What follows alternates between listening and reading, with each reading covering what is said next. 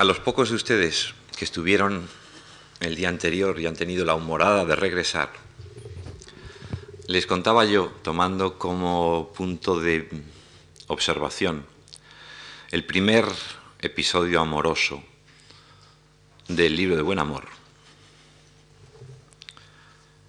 que uno de los elementos esenciales, como en ese episodio se advierte, creo, muy adecuadamente, que fijan la estructura de la obra del arcipreste, es tan extremadamente simple como que no consiste sino en la superposición de canciones, de elementos líricos. Uno descubre, a poco que indague, y hago un mínimo resumen de mis consideraciones del día anterior,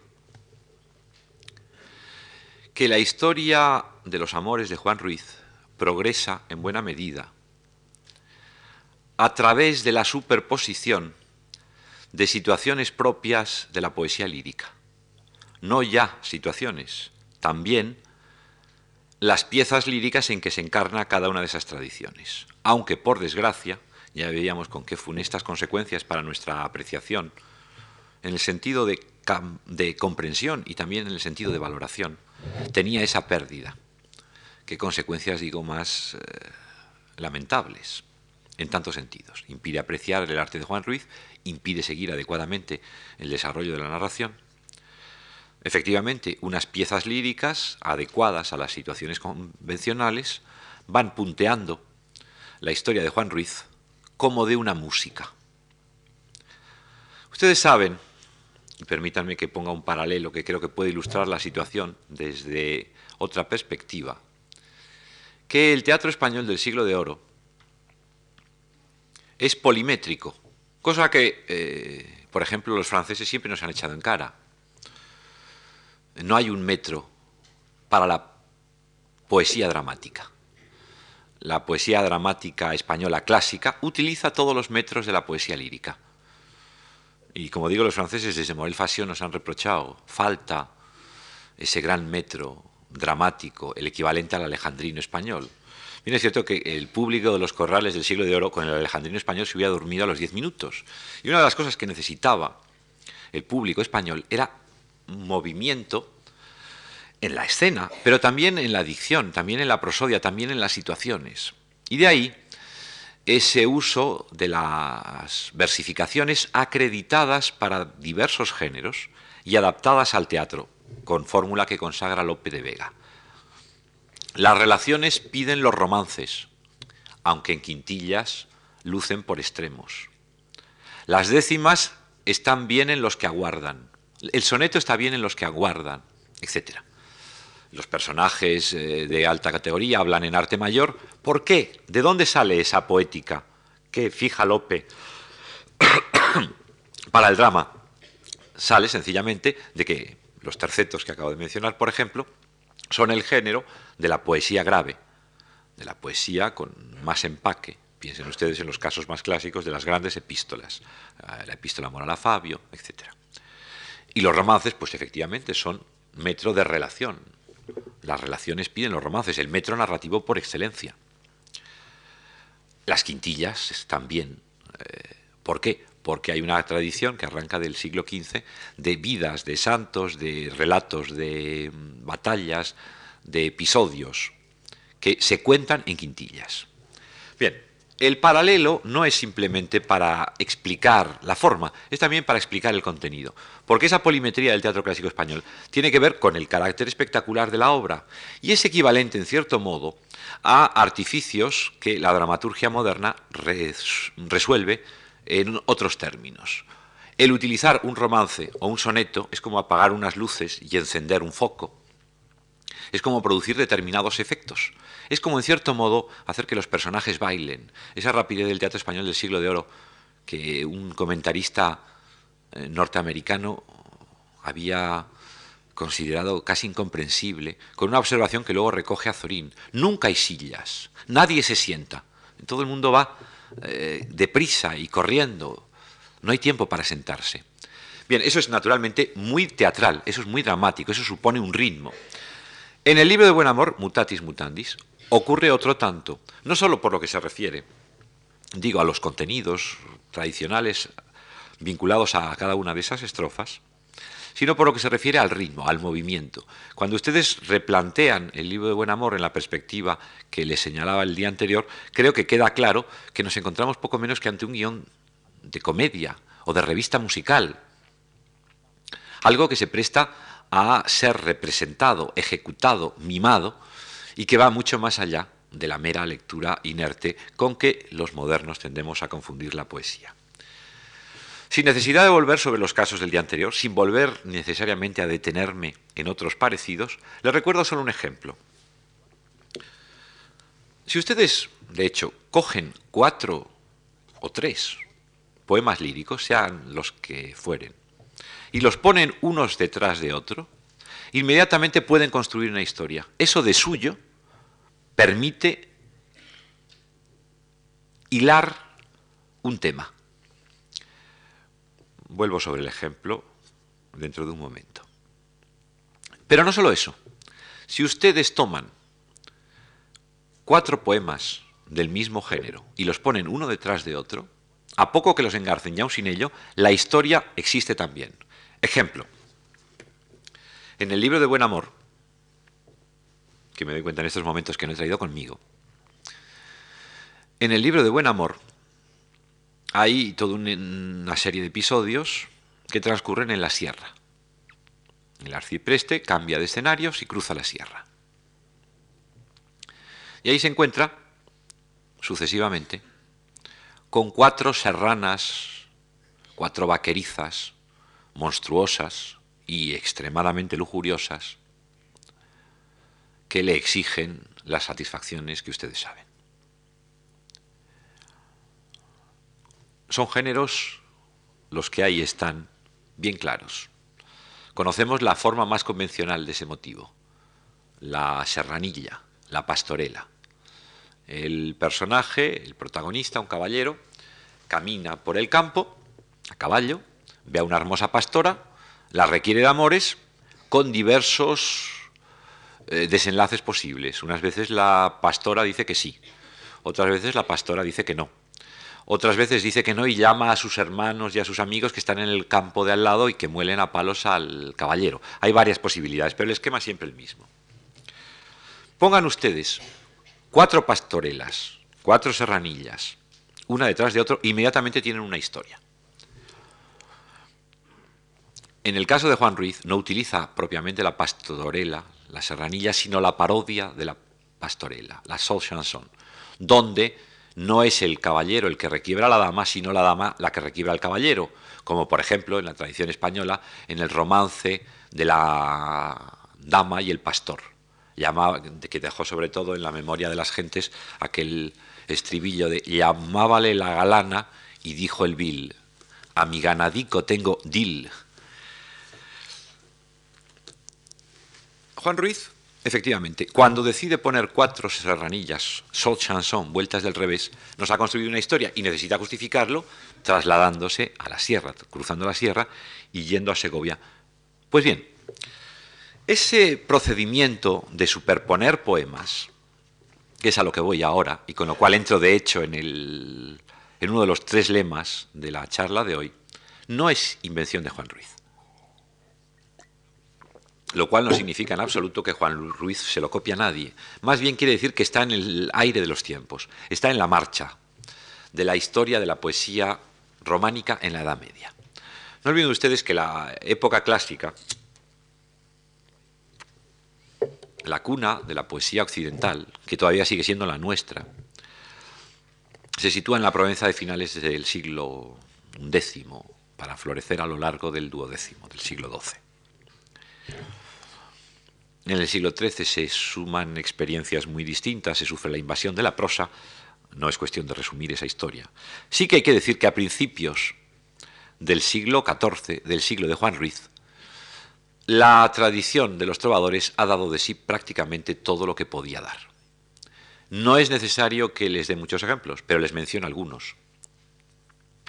Desaparece en España la poesía gallego-portuguesa los últimos trovadores gallego-portugueses que merecen ser considerados así, nos llevan a los tiempos del conde de Barcelos, al primer tercio del siglo XIV. Y a partir de ahí se esfuma, salvo alguna supervivencia o algún cultivo aislado, lo que fue la gran lírica de los cancioneros, de los cancioneiros gallegos y portugueses.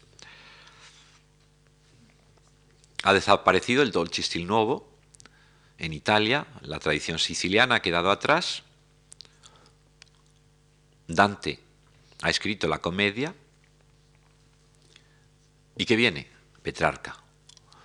Petrarca que evidentemente recoge materiales de todas esas tradiciones que he mencionado, la trovadoresca, la siciliana, la estilnovista, e intenta algo nuevo, algo a lo que me referí el otro día al paso, el libro de poemas, construir con una serie de materiales claramente acuñados por la tradición lírica, algo que desborde el marco, al fin y al cabo convencional, limitado y, estrecho, del poema lírico.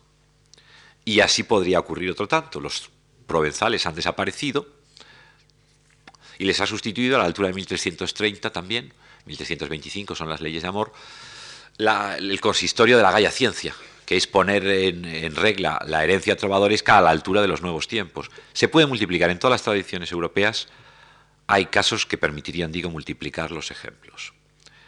Se buscan nuevos caminos. La poesía lírica quiere salir de sí, ir a más. Ya había precedentes. No había faltado quien había advertido la posibilidad de combinar materiales estrictamente líricos para con ellos salirse del marco consabido.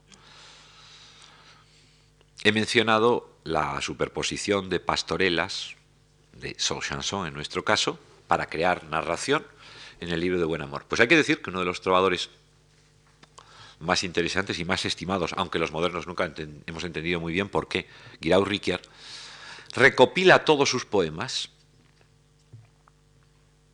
en forma cronológicamente, sustancialmente eh, real, lo cual se puede percibir por la presencia justamente de una serie de pastorelas que interpoladas en el lugar oportuno de la serie cronológica y separadas por consiguiente por otros poemas líricos que no permiten eh, fechación o establecer relación muy clara entre ellos, nos van contando, nos van haciendo sentir el curso del tiempo en la historia de los amores de Giraud Riquier. Porque primero la pastorela es a los siete años, luego a los ocho años, a los doce años. Hay una serie de encuentros con una pastorela a lo largo de una serie de años, de una serie cronológica bien determinada, lo cual tiene una importancia extraordinaria, no es necesario más que decirlo, no hace falta siquiera subrayarlo, en relación con el gran libro de poemas, el primer libro de poemas de la tradición moderna, el Canzoniere de Petrarca, donde justamente el elemento de continuidad cronológica la dan también los poemas de aniversario, han pasado 15, han pasado 16, 20 años del encuentro con Laura, de aquel 1327, appunto sull'ora prima, il 16 de aprile, cuyas consecuencias en la poesía europea duraron más de tres siglos. Guiraud Riquier es un caso, pero incluso en la tradición española, gallega en este caso, más modesta, hay otros dignos de consideración. Pienso, por ejemplo, en el canzoniere, porque se puede hablar ya de canzoniere, la colección de los poemas que está, sin embargo, intercalada en cancioneros colectivos, pero donde se puede reconocer el, movimiento primitivo de un poeta gallego-portugués, no sabemos exactamente de dónde, Joan Nunes Camanés, que claramente busca articular varias situaciones y poemas dramáticos, desde la... No, no les voy a cansar entrando en detalles, desde el momento en que conoce a la dama, suplica, recibe sus desvíos y algo más interesante. Y es que la dama sería, si tuviéramos tiempo, sería muy interesante, pero no tengo que hablar solo de los trovadores, a quienes me estoy refiriendo, tengo que mencionar también a los juglares y a los clérigos. Sería muy interesante advertir este punto curioso, y es que no simplemente habla el protagonista, sino que contesta la dama. Porque las canciones de amigo del cancionerillo de Nunes Camanés, establecen una suerte de diálogo entre las dos voces de la relación amorosa. Más interesante, y naturalmente abrevio mucho lo que podrían ser materiales que se prestan a una exposición mucho más larga, más interesante y singular son los que deben llamarse Carmina Ridipulencia, una colección de poemas latinos, una serie de poemas latinos que se encuentran al final de un códice del archivo de la Corona de Aragón y que son obra de un escolar errante, sin duda, un hombre que tiene justamente todos los caracteres del autor de La razón de amor, que ya mencionaremos luego, que copió durante una estancia en Ripoll, verosímilmente, al final de un viejo manuscrito de las etimologías y de textos gramaticales, una serie de poemas, unos suyos y otros ajenos. No era un autor catalán, no era español. Era un hombre que había paseado por esa región tan importante en la poesía europea medieval, que como digo, y vale la pena citarlo quizá, eh, define exactamente el protagonista de la razón de amor. Y triste tiene su corazón, venga a oír una razón. Otra razón acabada, feita de amor y bien rimada. Un escolar la rimó, que siempre dueñas amó. Moró mucho en Lombardía por aprender cortesía, más siempre, es decir, siempre, más siempre, hubo trianza entre Alemania y Francia. Los poemas del cancionero de Ripoll, el cancionero latino de Ripoll, proceden todos exactamente de esa región, de Pavía, de la región entre Alemania y Francia, donde está Metz, cuyo obispo es mencionado, y algún otro topónimo que comparece. Pues bien, estos poemas, que copia un poco de extrangis, un poco clandestinamente, el escolar en cuestión, hasta el punto de que escribe los títulos al revés. En vez de escribir ad amicam, escribe, por ejemplo, maquimada. Hay que darse cuenta que hay que dar la vuelta a los textos.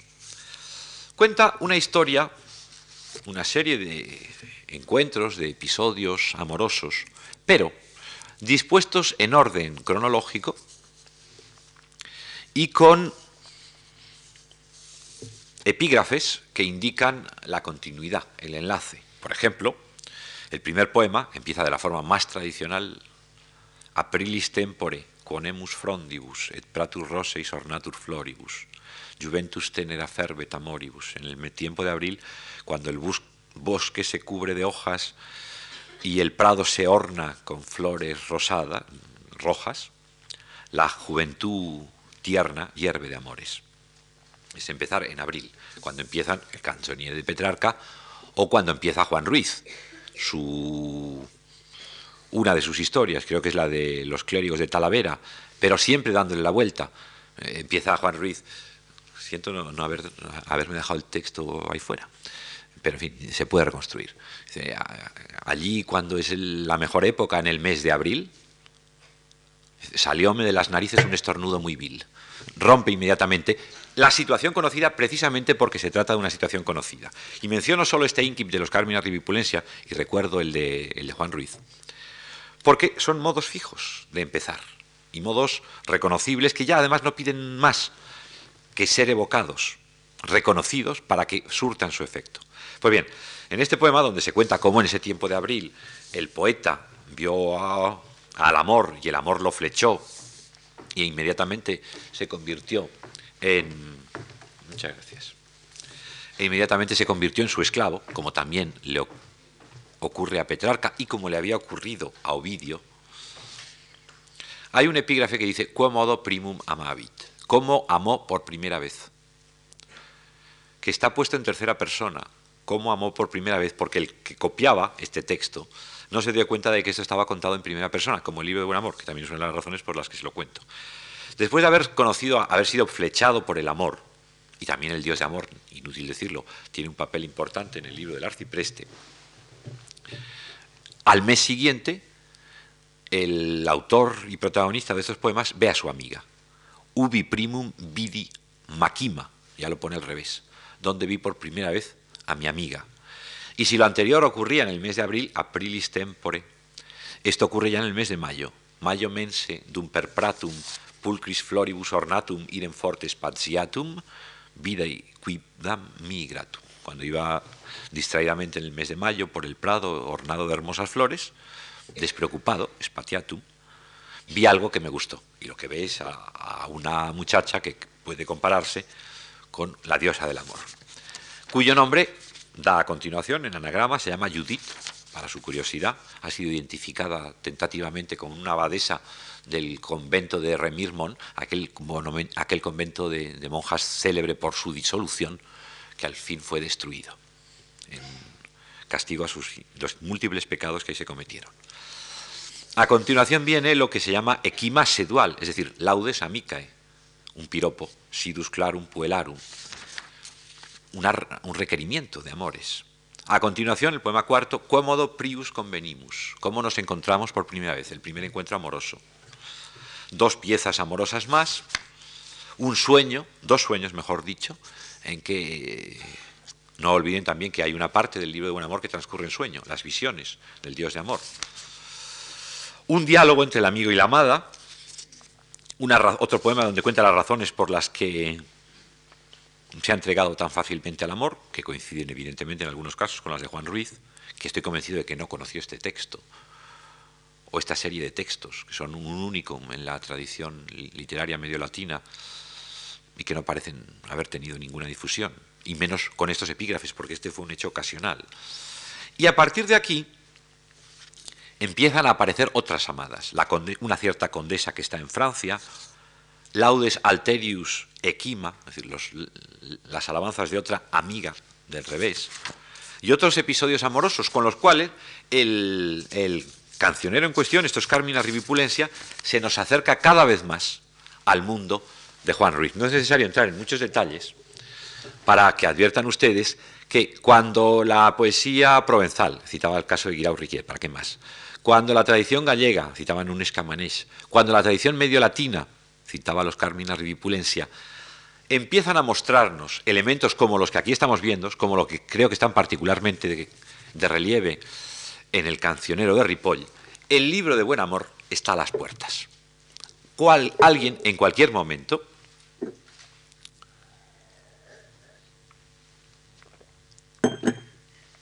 puede cruzar eh, las fronteras de la lírica pura y simple, del poema lírico consabido, e ir a más sobre la base con el punto de partida de la lírica. Y eso ocurre realmente en muchos lugares. En cierto modo, el román del arroz no es más que eso. O en una parte considerable es eso. Se ponen ahí en lista una serie de motivos líricos. Yo he anunciado, creo, como título de esta charla, eh, juglares, trovadores clérigos. Empezado hoy por los trovadores, es decir, en breve, en breve y por derecho. Hay en la historia de la poesía estrictamente lírica, anterior a Juan Ruiz, unas tendencias que se acusan a medida que pasa el tiempo, que nos llevan a lo que es el libro de buen amor, a lo que es en una parte considerable el libro de buen amor. Una narración construida con elementos líricos como procuraba yo mostrarles más detenidamente y con un texto concreto el día anterior. Ahora, esos son catalizadores, que dirían los científicos, rodrigones, de los que nada fatalmente se deduce. Es decir, eh, advertimos, una vez estamos en el secreto, por decirlo así, que el uso de la primera persona como en la lírica, para contar historias de amores, como las que desde otra perspectiva se evocan en la lírica, está un poco en la fatalidad de los hechos. Necesariamente, piensa uno, había que llegar a ese eh, paso superior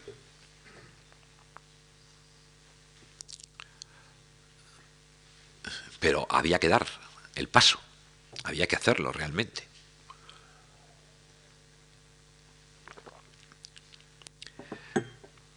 No mencionaré más que un caso pertinente al nuestro, estaba dudando si hacerlo o no hacerlo, que son las llamadas vidas y razos de los trovadores provenzales. También en la época tardía, cuando ya los poemas trovadorescos clásicos han hecho su vida por completo, se reúnen en cancioneros, como es sabido, pero además, en muchos casos, se toma la obra completa de un trovador y se le antepone, como de hecho ocurría en las recitaciones juglarescas, y a ello iremos enseguida, un prólogo sobre la vida del trovador. Eh, Peire Vidal. Peire Vidal fue de tal lugar y se enamoró de una dama que se llamaba Loba, Lupa. Y como estaba tan enamorado de ella, pues se convirtió en un hombre lobo, en un licántropo, que es la historia que se cuenta de Peire Vidal, en efecto. Y entonces escribió este poema. En suma, sobre el cañamazo de una vida más o menos ficticia, normalmente deducida a su vez de las alusiones de los poetas, de los poemas, se construye un eh, hilo biográfico, en este caso, para disponer en orden y de acuerdo con una cierta secuencia significativa la obra lírica de ese trovador. Y en muchos casos eso se complementa con las rasos, con los comentarios que se dedican a composiciones de especial interés.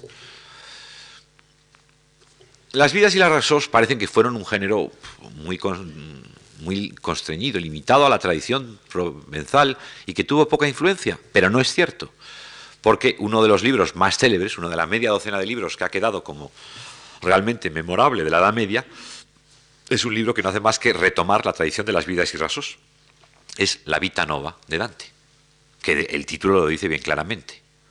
Vita Nova, una vida nueva. Eh, por muchas razones, pero también como vida de un poeta, porque efectivamente, como en el caso de los trovadores, el protagonista de la Vita Nova es un poeta. Y incluye, e incluye como Ratsos el comentario de los poemas, que es la sustancia fundamental de la Vita Nueva. Y estamos otra vez en el dominio de Juan Ruiz, porque hay un dato que no podemos nunca olvidar, que es realmente constitutivo de la obra, y es que el protagonista de Juan Ruiz también es un poeta. Yo les daba el día anterior al final el siguiente esquema. Juan Ruiz, autor, protagonista, al final o en relación con cada una de esas aventuras, escribe un poema o una serie de poemas, canciones líricas que funcionan en la situación.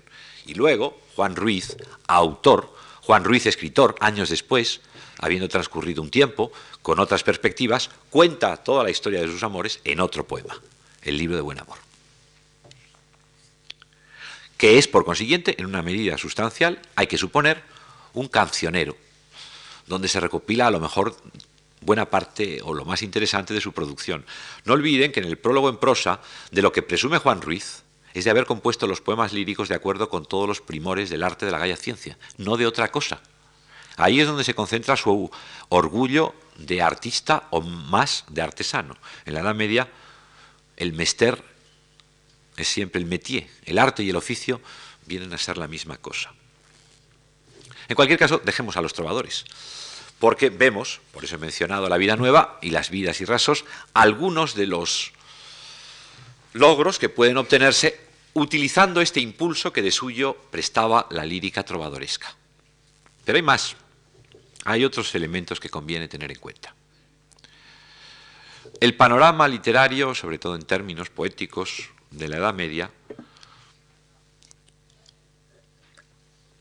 se reparte entre los trovadores, los juglares y los clérigos. Si ustedes son amigos de establecer comparaciones no rigurosamente exactas, podrían decir que a los tres órdenes, a los tres estamentos sociales en que Adalberto de Laón y la tradición medieval ponían como representantes de la sociedad de su tiempo, oradores, es decir, quienes oran y quienes piensan, los intelectuales diríamos hoy, defensores, eh, la aristocracia caballeresca, quienes tienen la función bélica, y laboradores, quienes trabajan, corresponden también tres formas poéticas, tres eh, arquetipos poéticos más bien.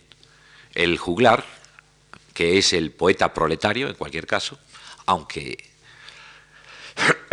en este y en todos los otros casos hay una movilidad vertical. Los trovadores, cuya encarnación típica es ciertamente el caballero, el aristócrata, el gran señor, como lo es buena parte de los trovadores provenzales, y, por supuesto, para los oradores, para la crema de la intelectualidad, los clérigos, cada uno de ellos tiene su poesía, cada uno de ellos los tiene además en sus lenguas.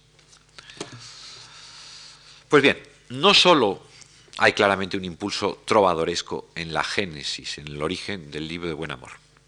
Vayamos un momento solo, quizás el tema que se prestaría a una presentación más larga, a los juglares. ¿Qué es exactamente un juglar? Un juglar es a la vez un autor y un intérprete. Buena parte de lo que expone puede venir de pluma ajena, pero siempre el juglar, por definición, lo rehace, lo adapta a un público que es cambiante, que es vario. El juglar es hombre que viaja necesariamente, que anda de un lado para otro, que tiene que alternar eh, escenarios públicos, lugares, y que por consiguiente no puede mantener un texto fijo. Necesita recrearlo. Pero prescindiendo aún de eso, un juglar no llega, saca una hoja de papel y empieza a leer el cantar del Cid. No es en absoluto el caso. Un juglar llega a una plaza y tiene para empezar que atraer la atención sobre sí, para lo cual puede empezar haciendo juegos malabares o tocando un instrumento o siempre va acompañado de una juglaresa haciendo que la juglaresa baile mientras él hace sonar un instrumento y canta. Y entonces se va reuniendo la gente. Y en un determinado momento, el juglar de poesía narrativa y el acto juglaresco propio, por excelencia, es siempre narrativo, tiene que presentarse. Y tiene que decir algo relativo al público concreto del lugar donde está. Algo concretamente también relativo a sí mismo, quién es, qué busca, qué pretende ofrecer. Les citaba el principio de la razón de amor, donde compendiados están estos elementos, que en la realización material serían mucho más complejos. Qui triste tiene su corazón, venga a oír esta razón. Está llamando al público.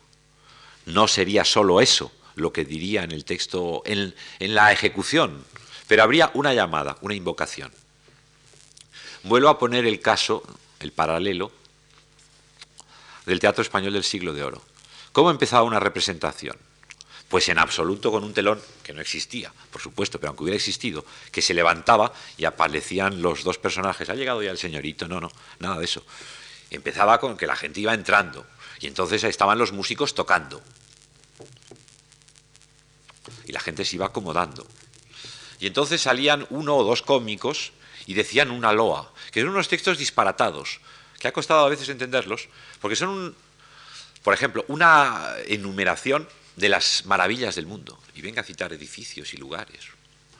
O la descripción de una batalla que le molestaba mucho a Quevedo. ¿no? Se salen ahí dos comediantes y empiezan a describir una tormenta en el mar, sin qué ni para qué, y no se entiende nada. No, sí, tiene su sentido todo eso. Esos textos, esas llamadas loas, con las que empieza la función, tienen como objeto conseguir que el público se calle. Pero para ello no hay que darle un texto que sea difícil de seguir. No, no, hay que poner a alguien a hablar. Como en los espacios en televisión dan una sintonía. Se trata simplemente de concentrar la atención sobre la pantalla o sobre el escenario. El juglar tenía que hacer cosas de ese estilo. Qué triste tiene su corazón, venga a oír esta razón. Atraer al público y fijarlo. Para lo cual tenía que enunciar el programa. Odra razón acabada feita de amor, y bien rimada. Lo dice exactamente igual como se anunciaban las películas en tiempos en un pueblo. Hoy hay cine en la plaza. ¿Y de qué es? De amor. Y es buena, e bien rimada. Son términos eh, casi eternos a este propósito. E inmediatamente se presenta a sí mismo. Un escolar la rimó que siempre dueñas amó. Hombre de gran experiencia, el hombre que viene de ni se sabe dónde, se pone sus plumas, que siempre dueñas amó moró mucho en Lombardía por aprender cortesía. Viene de los sitios de donde en ese momento está eh, la vida por excelencia, donde está la aristocracia, están los modelos de comportamiento y de poesía. Más siempre, además, siempre, hubo trianza, que no sé muy bien lo que quiere decir, puede decir, quiere decir varias cosas. Puede querer decir una obscenidad, haber trianza con las mujeres, frase que aparece en Alfonso el Sabio, o quiere decir que fue de un lado a otro, entre Alemania y Francia. Y a continuación, empieza la narración. En el mes de abril, inevitablemente todo ocurre en el mes de abril, al principio del mes de abril. En el mes de abril, después de Antar, estaba sobre un olivar. ¿Qué está diciendo? Está diciendo exactamente lo que dirá cualquier caricato, cualquier presentador ante un público. Cuando yo venía para aquí, me ha, pasado una cosa divertida. Es la, forma tradicional. Hasta hay una película de, de Mouse, creo que es, ¿no? que se titulaba algo, algo de ese estilo, Something Funny Happened in My Way to the Forum, que es lo que dice el cómico al llegar. Me ha pasado una cosa, en mi camino hacia aquí, me ha pasado una cosa divertida. Me he encontrado yo un individuo, y lo que cuenta el juglar de la razón de amor es una fantasía amorosa. Estaba yo en ese lugar, que era un ambiente eh, paradisíaco, con una fuente que brotaba indefinidamente y que quien bebía de ella jamás eh, volvía a tener, fre, a tener sed. Y había también todo tipo de frutales y allí vi un, vaso de vino y otro de, oro, de, agua, perdón, de plata y de oro. Y entonces apareció una dama bellísima que iba cogiendo flores y cantando, cantando por cierto, canciones de amigo. Si buscan, si fijan ustedes en la razón de amor, que es un espectáculo muy claramente juglaresco, aparece también en simiente, en Innuque, lo que nos da el libro de, de Buen Amor, aparece la, Dice, las flores va tomando en alta voz de amor cantando, ay meu amigo, si me veréis jamás contigo. Y además lo canta medio en gallego, es una canción de amigo. Una jarcha también si quieren. Ay meu amigo, si me veréis jamás contigo. Amed siempre e amaré, mientras que viva seré. Está cantando una canción. la canción dentro del recitado juglaresco. Como en el libro de Buen Amor y quizá también interpretado y dialogado en algunos momentos de la razón de amor entre la pareja inevitable del juglar y su acompañante, la soldadera, la juglaresa.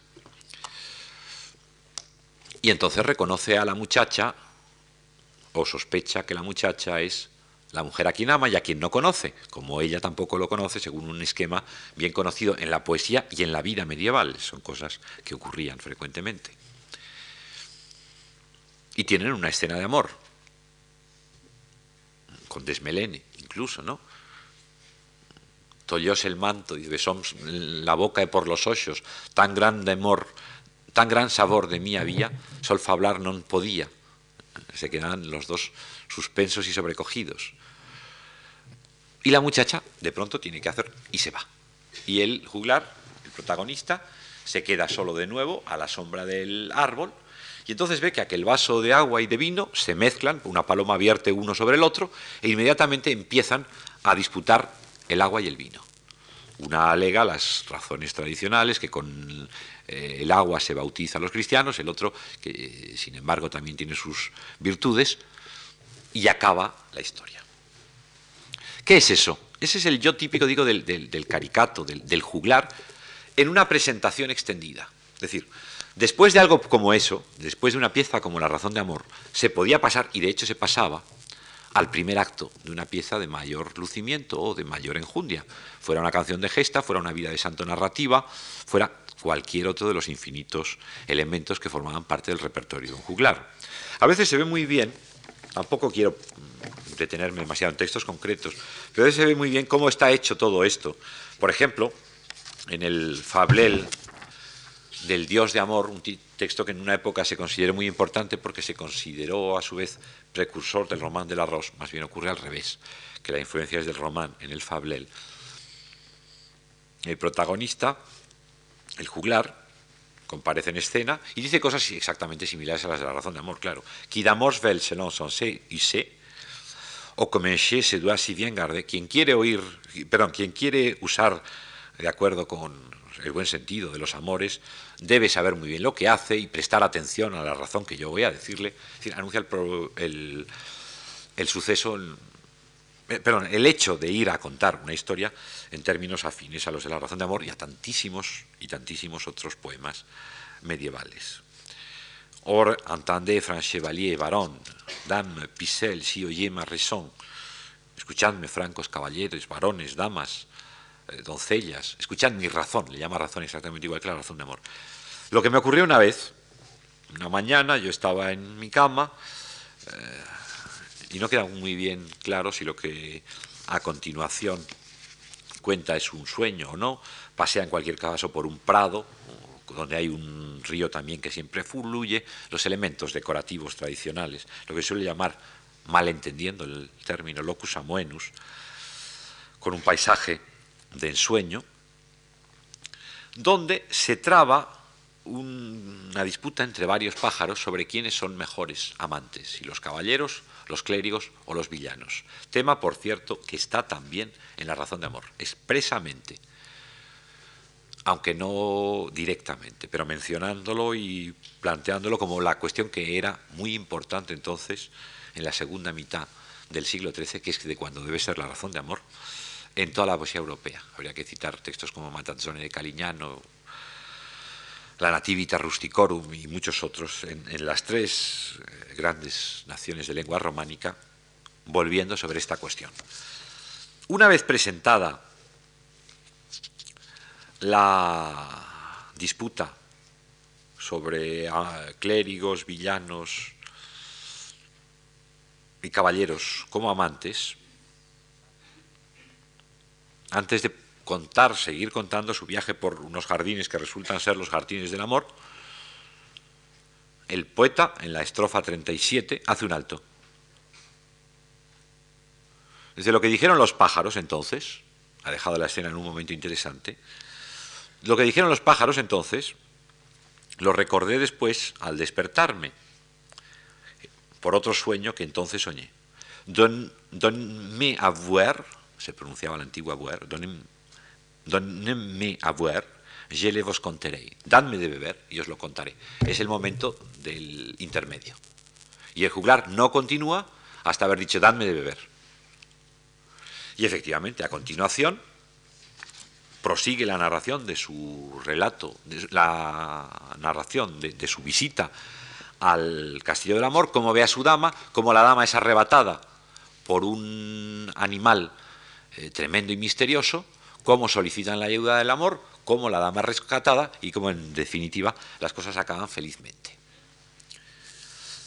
No tengo tiempo para más ejemplos. Podría también, casi, que, casi diría que, multiplicarlos indefinidamente, porque cuando estos términos de la actuación juglaresca no están muy claros en el texto, eh, el conocimiento de las circunstancias habituales en la difusión de las obras literarias en la Edad Media nos obliga a reconstruirlo.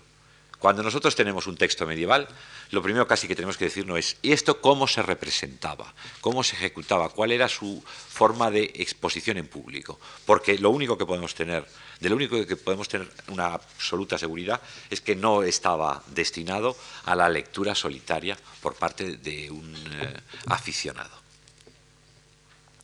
Entonces, sin necesidad de entrar en más averiguaciones, o podría recordarles aquel programa de un juglar cazurro, no de principios del siglo XV, como pensaba don Ramón, sino de hacia 1440, que Menéndez Pidal publicó en el apéndice Poesía Juglares que Juglares, que es elementos de un guion de una actuación juglaresca. Sin necesidad, insisto, de continuar los ejemplos, vean ustedes que en el mero hecho juglaresco, en la mera aparición de un juglar ante un público para presentar una de sus sesiones, había también elementos que nos llevan al libro de buen amor. El libro de buen amor, en definitiva, es una primera persona muy ajuglarada, más de una vez se menciona, por dar, fablar, por dar solaz a todos, fablevos en joglería, dice el arcipreste, os hablé al modo de la juglaría, que también se adelanta ante un público, que tiene que presentarse, que tiene de captarse el, interés del público y que una de las cosas que hace, y en este caso la fundamental, como el escolar de la razón de amor, o como el del fablel del Dios de amor, es contar supuestas experiencias amorosas por las que ha vivido. No son distintas, aunque pertenezcan a géneros diversos, estructuralmente, las ficciones que sirven de marco a la razón de amor al libro de buen amor y al fablel del Dios de amor, y a tantos otros casos que podría aducirse. De hecho, nos hallamos ante el mismo orden de cosas. Primera persona, narrativa, ficticia, evidentemente, más que ficticia, además espectacular, voluntariamente fingida, actuante, contando una serie de sucesos amorosos que en buena medida están condicionados, no solo en Juan Ruiz, también en los otros casos que he mencionado, por tradiciones líricas o de otra índole anteriores. De modo que con el impulso lírico, si recogemos además el marco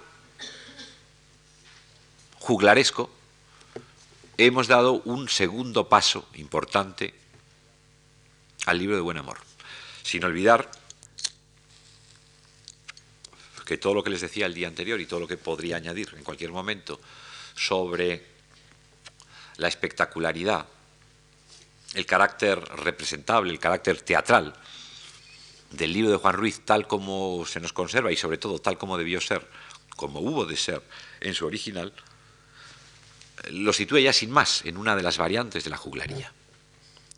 Si quieren, nos lo aproxima más al teatro, en cierto sentido, en el sentido en que toda la literatura medieval fue teatral, que a lo que hoy más normalmente concebimos como literatura, y de la cual separamos en muchos casos, en los capítulos de las historias literarias, el, del teatro, por ejemplo, y otros apartados, como puede ser eh, la creación literaria en el cine o los guiones de televisión, ni siquiera entran en el dominio de la, de la literatura, según nuestra convención. Estamos más cerca, en el caso del buen amor y de buena parte de la literatura medieval, sin embargo, digo, del teatro, del modo de hacer para el cine o para la televisión o para otro tipo de, de exhibición pública, que para la lectura silente y solitaria.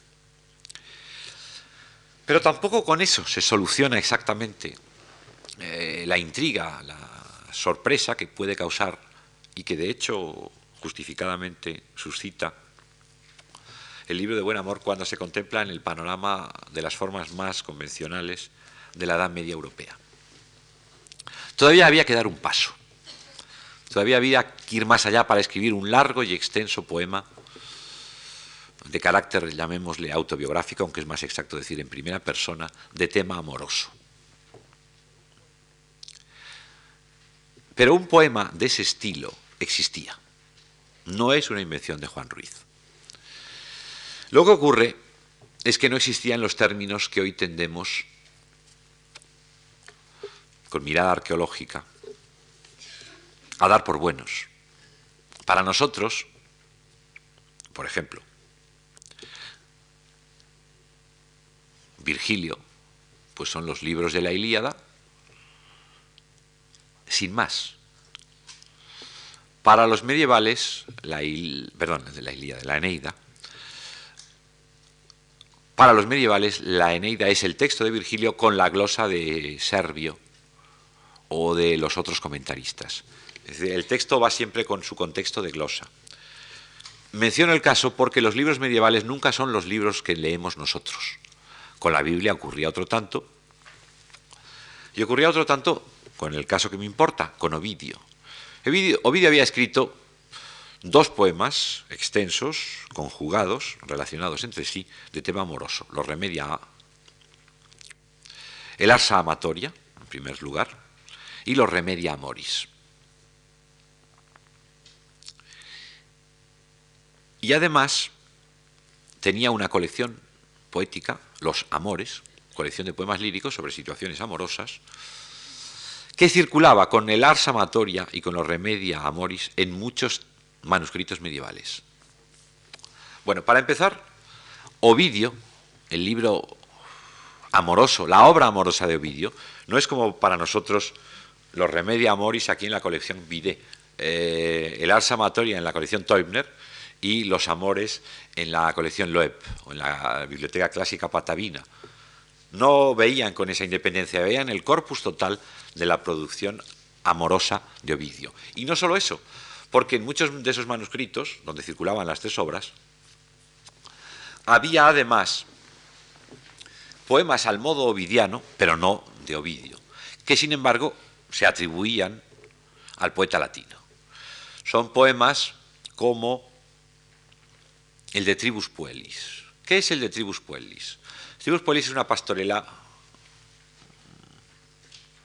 amplificada en todos los sentidos y con cambios. Un personaje va por el camino y se encuentra con tres damas. También es una situación conocida. Hay una canción célebre de Boccaccio, otra atribuida a Santillana, que ha dejado mucha huella en la literatura europea. baja, habla con ellas, la requiebra, se plantea una discusión amorosa y en suma el, protagonista, Ovidio, porque se presenta como Ovidio, pues acaba en la cama de una de ellas. O bien, eh, en esos manuscritos se contienen piezas como el de Nuncio Sagaki, el criado pillo, el criado pícaro, donde se cuenta cómo, enamorado Ovidio de una dama muy hermosa, intentó conseguirla enviándole regalos, poemas y elogios a través de un mensajero, de un ayudante, de un amigo. Pero el amigo, el ayudante, el mensajero, lo que hizo fue entregarle los regalos, los versos y los elogios a la dama como si fueran propios, como si fueran del propio mensajero, con lo cual acaba quedándose con la dama. Le llama un cazador eh, goloso. ¿Qué es eso? Eso es exactamente lo que cuenta Juan Ruiz en la segunda de sus aventuras amorosas, la historia de Fernán García. Ni más ni menos. Uno en versión extensa, en el caso del poema pseudoviriano, otro en versión breve y fundamentalmente además por ese cantar cazurro con un elemento lírico muy importante. Hay una serie de poemas amorosos, pues, de la tradición clerical, de la tradición docta, atribuidos a Ovidio, que cuentan aventuras amorosas, digo, en primera persona.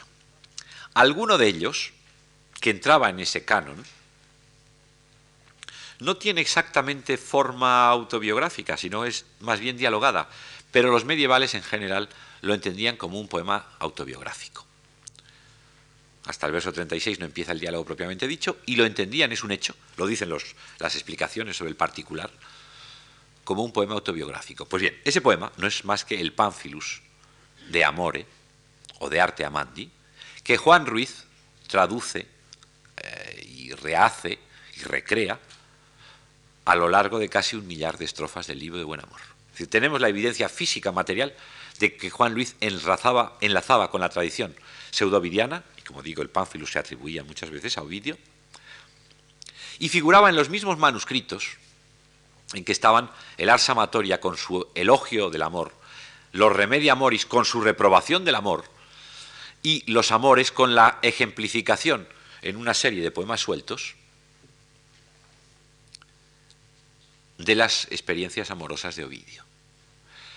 Si, todos, si suman todos ustedes, como hay que hacer, esos materiales y los ven en un manuscrito, en un códice, como muchas veces circularon, se encuentran en el conjunto de poemas ovidianos y pseudovidianos en algo muy similar al libro de Buen Amor, con su elogio del, del amor, con su dicterio del amor, con sus diversas situaciones, con su narrativa y con su lírica, con su teoría y con su práctica.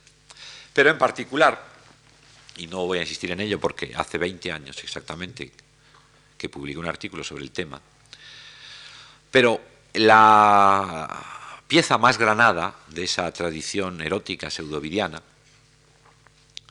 es el poema de Bétula, atribuido en ocasiones, creo que con poco fundamento, a Richard de Fournival, el autor del Bestiario de Amores y de muchos otros textos bien conocidos del siglo XIII,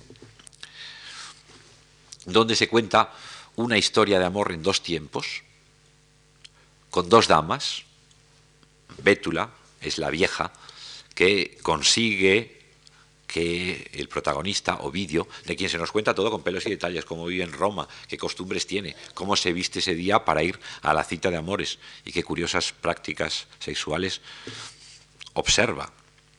Todo con pelos y señales, insisto. Eh, la bétula, la vieja, la alcahueta, consigue una cita para Ovidio en la habitación de la muchacha mientras todos duermen en la casa. Él tiene que entrar discretamente sin hacer ningún ruido, llegar a la cama y sin decir una palabra, amar. Y efectivamente llega Ovidio, entra en la casa todo en silencio, llega a la habitación, busca la cama, pero no es la dama, es la vieja. Y dice Ovidio, desperatus amavi, desesperadamente amé. No era cuestión de dar un escándalo. Se va, pasan muchas cosas, pasan años. Eh, Ovidio se ha convertido en un sabio, todo eso lo cuenta, está contado muy vivamente. Además, hay también muchas digresiones sobre cuestiones teóricas, sobre todo sobre los juegos que practicaban los jóvenes de buena sociedad.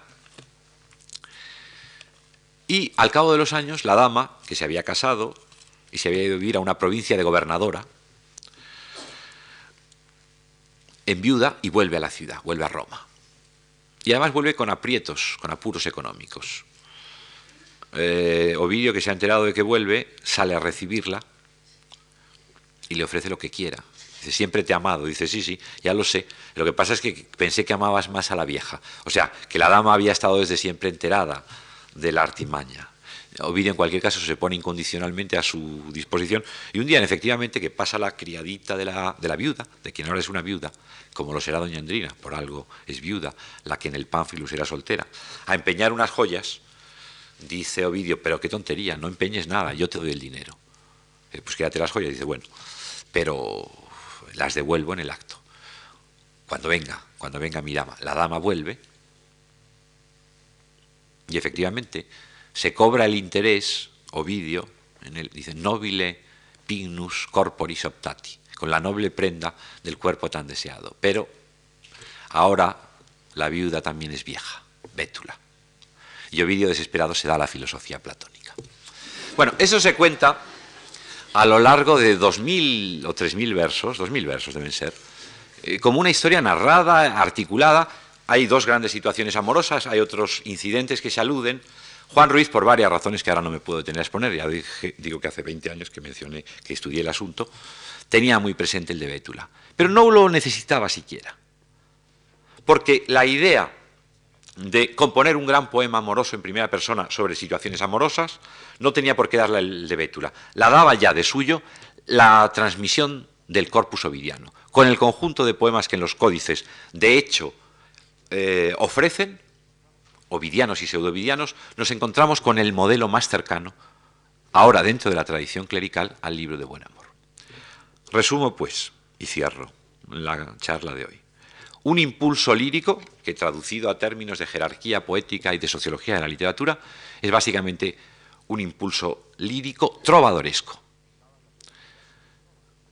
Dadas las posibilidades que ese género ofrecía, el caer, el incidir en los modos juglarescos, era también inevitable y una tradición al respecto lo prepara. Y finalmente, la chispa que pudo dar el incendio del libro de Buen Amor, el relámpago que hizo brillar claramente en la cabeza de Juan Ruiz el esquema definitivo de sus libros, con esa primera persona, esas diversas aventuras amorosas, esa mezcla de lo positivo, lo negativo, lo teórico y lo práctico, estaba ya no en lo trovadoresco lírico ni en lo juglaresco, sino en la tradición clerical, por excelencia, la de Ovidio, la de la tradición romana, de la fuente más importante, en cualquier caso, de la literatura europea medieval. Y eso es todo por hoy. Muchas gracias.